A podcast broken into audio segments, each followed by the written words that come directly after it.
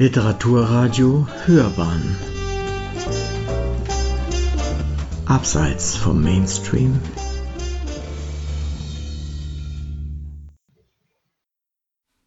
Alitanien.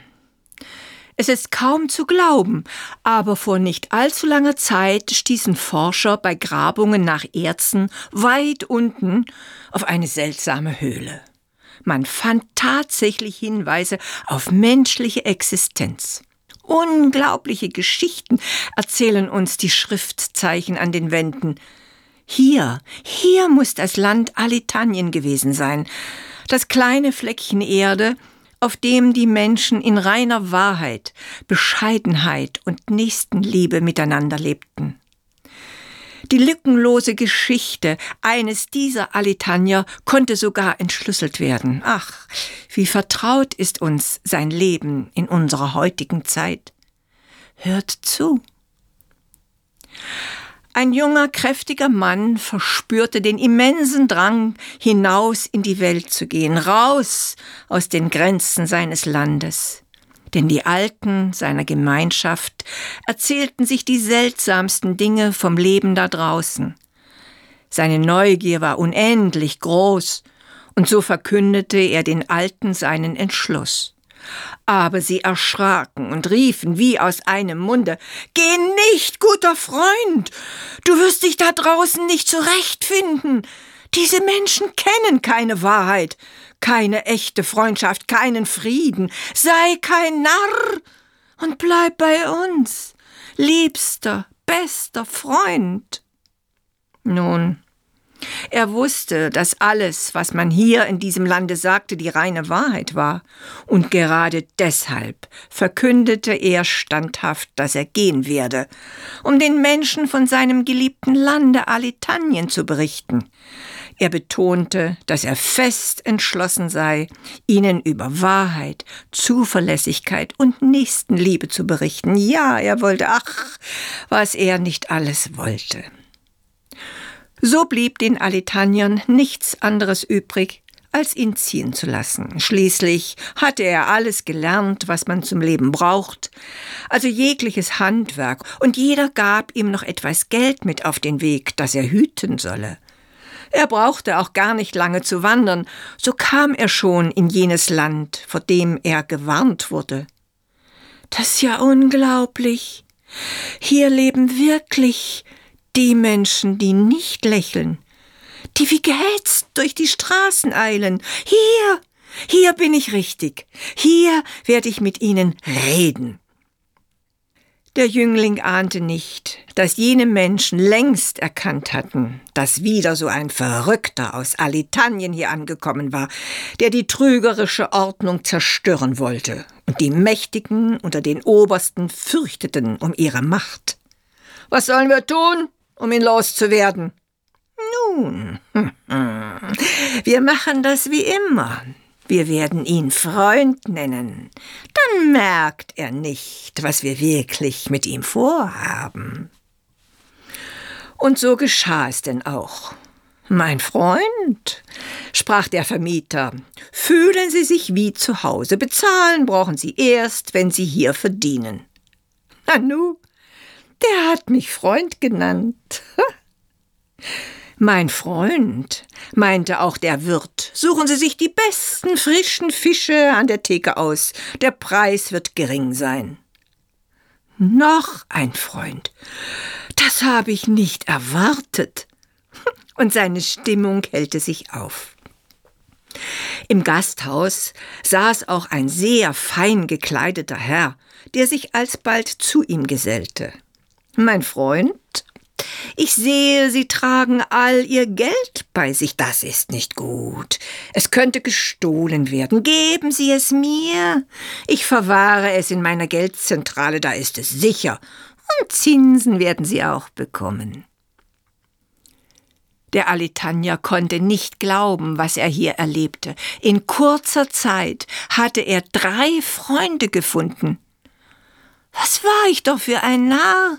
Als ich hier ankam, habe nur das Böse gesehen. Oder, oder wollte ich es sehen, weil mir davon erzählt wurde? Die Tage gingen dahin und trotz aller Mühen fand er keine Arbeit, um endlich etwas Geld für sein Leben zu verdienen. Die Menschen gingen ihm aus dem Weg. Und wenn er von seinem Lande erzählen wollte, dann nannten sie ihn verrückt oder alter Narr. Schlimmer noch, er musste erkennen, dass der Vermieter ein mieser Kerl war, der plötzlich kam und von ihm Geld verlangte. Aber Sie haben doch gesagt, ich bräuchte erst zu zahlen, wenn ich verdiene. Quatsch, das war nicht schriftlich. Außerdem ist inzwischen alles teurer, die Miete kostet jetzt mehr. Der Alitanja war entsetzt. Ein Freund? Er hatte Hunger und ging wieder in das Restaurant. Auf frische Fische verzichtete er. Eine Suppe konnte nicht verdorben sein. Zu seiner Erleichterung saß dort der feine Herr von der Geldzentrale. Ach, wie gut, dass ich Sie hier treffe. Ich wollte ohnehin zu Ihnen kommen. Wissen Sie, mein Geld geht zur Neige und ich brauche dringend ein wenig von meinem Geld, das Sie doch für mich verwahren. Nun, mein Freund, so einfach geht das nicht. Ich hatte Aktien für Sie gekauft, und die haben ihren Wert verloren. Haben Sie noch ein wenig Geduld, mein Freund. Das Weitere hörte der Alitanja schon gar nicht mehr, denn er war verzweifelt. Dann schaute er diesem Mann aber offen in die Augen und sprach mit letzter Kraft Warum nennt ihr mich alle Freund, wenn ihr mich nicht wie einen Freund behandelt? Doch der hatte nur ein schiefes Lächeln für ihn übrig. Niedergeschlagen schleppte sich der Alitanja nach draußen, setzte sich auf eine Bank im Schatten eines alten Baumes und versank im hoffnungslosen Kummer. Nach einiger Zeit kamen drei Kinder, die ihn entdeckten und schlichen sich zu ihm. Das Ältere stupste ihn an. Bist du nicht der verrückte Alitanja? Wir haben von deinen Geschichten gehört. Erzähl uns noch mehr. Wir wollen uns auch amüsieren. Müde hob er seinen Kopf und blickte in große Kinderaugen. Sagt, Kinder, bin ich denn verrückt, dass ich euch glaube wenn ihr mich Freund nennt? Bin ich ein Narr, wenn meine Worte die reine Wahrheit sind? Ach, kommt morgen wieder hierher. Dann bin ich etwas ausgeruht und kann euch mehr erzählen. Die Kinder glaubten ihm nicht, aber Neugier kam in ihnen auf. Sie erzählten es ihren Eltern, und auch sie wurden neugierig, und alle miteinander gingen sie am nächsten Tag zu der Bank unter dem alten Baum.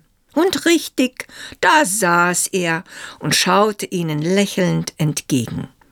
Sie waren überrascht, dass der Mann sein Wort gehalten hatte, das war ihnen fremd. Und dann hörten sie aufmerksam zu, was er aus seinem Lande zu berichten hatte, über das Leben, in Wahrheit, Bescheidenheit, über Fürsorge für den Nächsten, über Liebe und Freiheit. All das war neu für sie, und schnell waren sich die drei Familien einig, ihn mit zu sich zu nehmen, um von ihm zu lernen oder einfach nur von einem anderen Leben zu träumen. Der Alitanja blieb lange, sehr lange bei ihnen, und seine kleine Gemeinde wuchs größer und größer. Ihr Leben wurde glücklicher, bunter, und Freundschaft herrschte unter Jung und Alt. Als der Alitanja sehr alt war, wollte er in sein Land zurückkehren, zurück zu seinen alten Freunden. Aber so sehr er auch suchte, er fand sein geliebtes Land nicht mehr. Erschöpft und enttäuscht setzte er sich zu einem uralten Mann auf eine Bank unter einem schattigen Baum, still und in sich gekehrt. Der Alte musterte ihn aufmerksam. Sag, mein Freund, bist du nicht der junge Mann, der vor vielen Jahren auszog, die Fremde kennenzulernen? Dem Alitanja wurde es warm ums Herz. Denn wie mit einem Zauberhauch umgeben war hier das Wort Freund. Komm mit mir, sprach der Alte, ich weiß, was du suchst. Langsam, recht mühsam führte er ihn in eine Höhle, weit unten, eine Höhle, die wie von Menschenhand erschaffen war. Hier, mein Freund, hier ruhen alle Seelen unserer verstorbenen Alitanier. Eines Tages wird man uns hier unten finden. Man wird unser Leben erforschen. Man wird es den Menschen da draußen offenbaren. Und vielleicht, vielleicht in vielen, vielen Jahren wird es unter den Menschen auf der Welt Frieden geben. Die beiden ritzten auch all ihre Erlebnisse in die Wände der Höhle und wanderten hin zu den Seelen der anderen.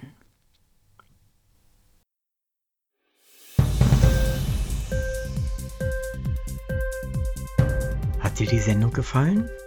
Literatur pur, ja, das sind wir. Natürlich auch als Podcast. Hier kannst du unsere Podcasts hören. Anchor, Spotify, Apple Podcast, iTunes, Google Podcasts, radio.de und viele andere mehr.